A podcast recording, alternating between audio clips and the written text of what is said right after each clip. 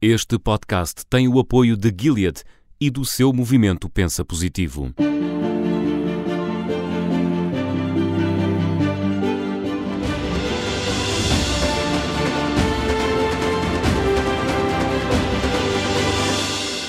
Bem-vindo ao podcast Pensa Positivo. Eu sou Maria João Simões e ao longo dos próximos episódios vamos continuar a falar sobre o vírus da imunodeficiência humana, o VIH. Este podcast é feito em parceria com a Gilead e o seu movimento Pensa Positivo, a Sociedade Portuguesa de Doenças Infecciosas e Microbiologia Clínica e com a Associação Portuguesa para o Estudo Clínico da SIDA.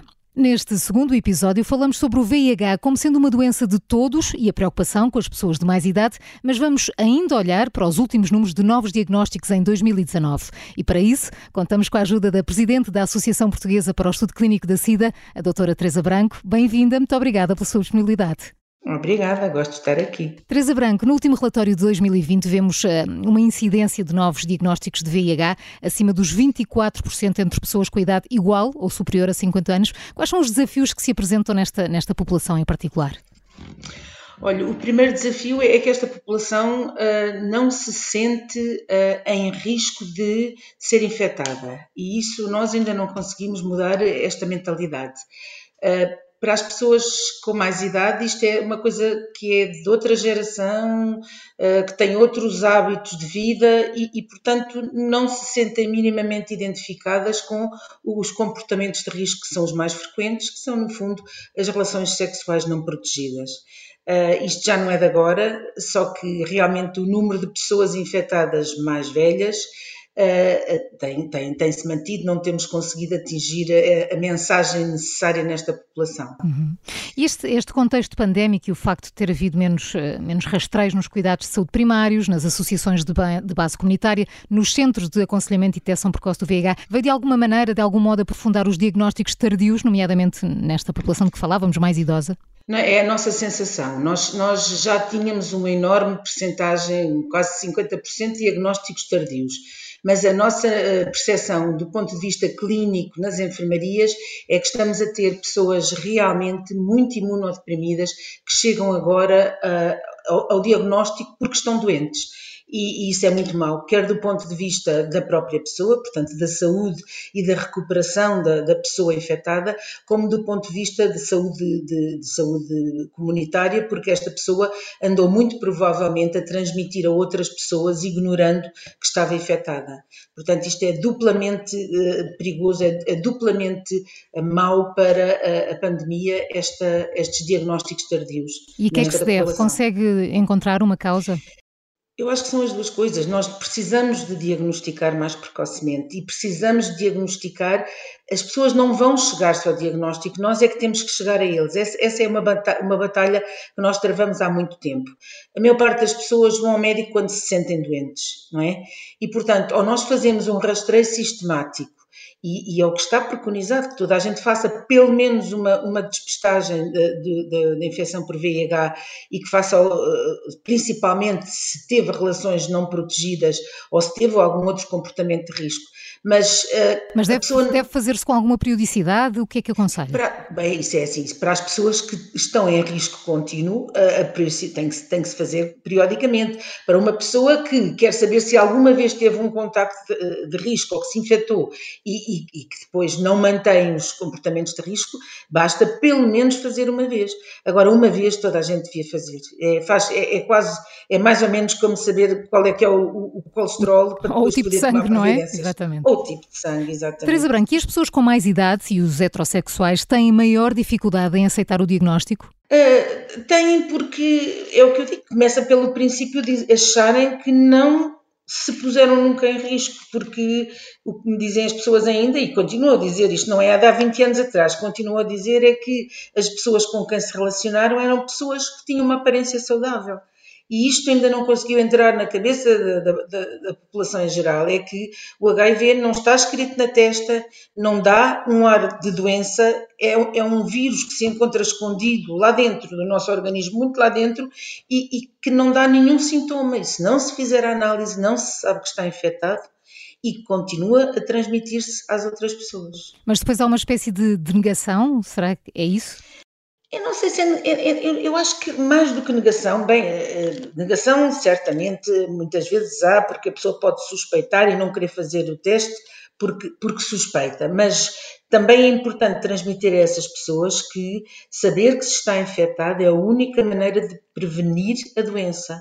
As pessoas infectadas que se tratam não adoecem, não só não transmitem aos outros, como eles próprios não adoecem. Portanto, eh, este estigma, estas ideias preconceituosas que nós temos nas nossas cabeças é eh, que não temos porque nunca fizemos nada de risco. Não é uhum. verdade. Eu acho que não deve haver muita gente que na sua vida não tenha tido algum contacto de risco alguma vez. E basta uma vez. Ou se não teve, a outra pessoa pode ter tido, não é? Portanto, é sempre Exato. possível de. Exato. Se não sabemos se o outro está infectado, a nossa relação é sempre uma relação de risco. E são conhecidas as principais causas de infecção por VIH destes doentes? Isto é, eles, eles estes são capazes ou conseguem identificar os comportamentos de risco? O comportamento de risco são basicamente as, as, relações sexuais não protegidas. Não, uh, os nossos, a nossa maior problema no princípio, que era uh, a infecção por via de, de, endovenosa, não é? Por via de consumos endovenosos, contacto com o sangue de outras pessoas infectadas, eh, foi controlada e muito bem controlada, e nós somos dados como um exemplo nessa, nessa via de, de controle de, de pessoas infectadas uh, uh, há muito tempo. Nessa, nós temos muito poucas pessoas infectadas agora por, por, por consumos ativos de, de, drogas endovenosas. Nós temos basicamente pessoas infectadas por contactos sexuais não protegidos. E, portanto, os heterossexuais uh, são um, um o, grupo neste momento que realmente, provavelmente, há mais tempo que está infectado e há mais tempo que, que, que não está diagnosticado. Como é que a doutora Teresa Branco valoriza a ansiedade e a depressão, muitas vezes associados ao, ao recente diagnóstico junto do grupo com a idade mais avançada? É isto, isto, tem tudo a ver com uma, um outro preconceito que nos acompanha a todos. É que as pessoas com mais idade não têm sexo. Os nossos pais, os nossos avós não, não são animais sexuais e, portanto, uh, uh, parece que calha mal que alguém que é tem idade para ser nosso pai ou nosso avô se tenha infectado por via sexual com, uma, com, com um vírus. Uh, e, isso, do ponto de vista das próprias pessoas infectadas com mais idade, parece que é de alguma forma uh, também só isso estigmatizante. Uh, não é suposto uma pessoa mais, mais idosa ter infecções sexualmente transmissíveis. portanto, isto tem a ver com mentalidades e, e, e custa mais a aceitar, porque também custa mais a pensar nestas pessoas como estando em risco. A depressão é, é, muitas vezes uma, uma situação que depois até afasta uh, as pessoas do tratamento, do, do contacto com, os centros de tratamento e do Está um isolamento, não é? Continuado. Porque as pessoas isolam-se, não querem que ninguém saiba, não dizem a ninguém e dentro do seu isolamento acabam por não se ligar aos cuidados, ou podem acabar por não se ligar aos cuidados de saúde. E é isso que nós não queremos, porque a única forma que nós temos de os manter saudáveis é exatamente com o tratamento. Portanto, de forma é que consciencializa as pessoas para isso? É um trabalho difícil, não é, doutor? Temos que falar, olha, temos que falar, eu, eu, eu, temos que falar como estamos a falar nesta altura, temos que falar de forma que as pessoas percebam e temos que falar, uh, temos que ir mais perto para fazer estes diagnósticos, desmistificar esta doença. É igual às outras, não tem nada de especial, trata-se exatamente como as outras, com, com uma medicação que é fácil de fazer. O que é preciso é não ficar à espera e, e não se deixar adoecer com o medo de estar doente que é um bocadinho complicado para entender, mas é exatamente isso. Ficar uh, fechado, uh, com medo de estar doente, é outro problema que nós temos do ponto de vista do, do tratamento. E ia falar-lhe precisamente isso. Na sua prática clínica, estes novos diagnósticos em pessoas com mais idade trazem-lhe maior preocupação e dificuldade na gestão da doença? Podem trazer, estas pessoas normalmente têm as outras doenças próprias do, do, envelhecimento, não é? Têm hipertensão, têm diabetes, têm doença cardíaca e, portanto, já estão eles próprios ligados a, doenças crónicas. E esta é mais uma doença crónica que se junta às outras e, e que pode, de alguma forma não tratada, contribuir até para uma evolução de todas as outras doenças. Para já, eh, eh, nós temos que nos ter plena consciência que eles tomam outros medicamentos, não é? E, portanto, também ao escolhermos a nossa medicação, temos que ter isso em, em atenção. Todos têm assim de conjugar, como, não é? Entre si. Todos, nós e os outros os especialistas das outras, das outras doenças que eles têm, todos temos que ter conhecimento do que estamos a fazer. Esta interligação de cuidados, penso que é fundamental para, para o sucesso do tratamento nas pessoas de idade.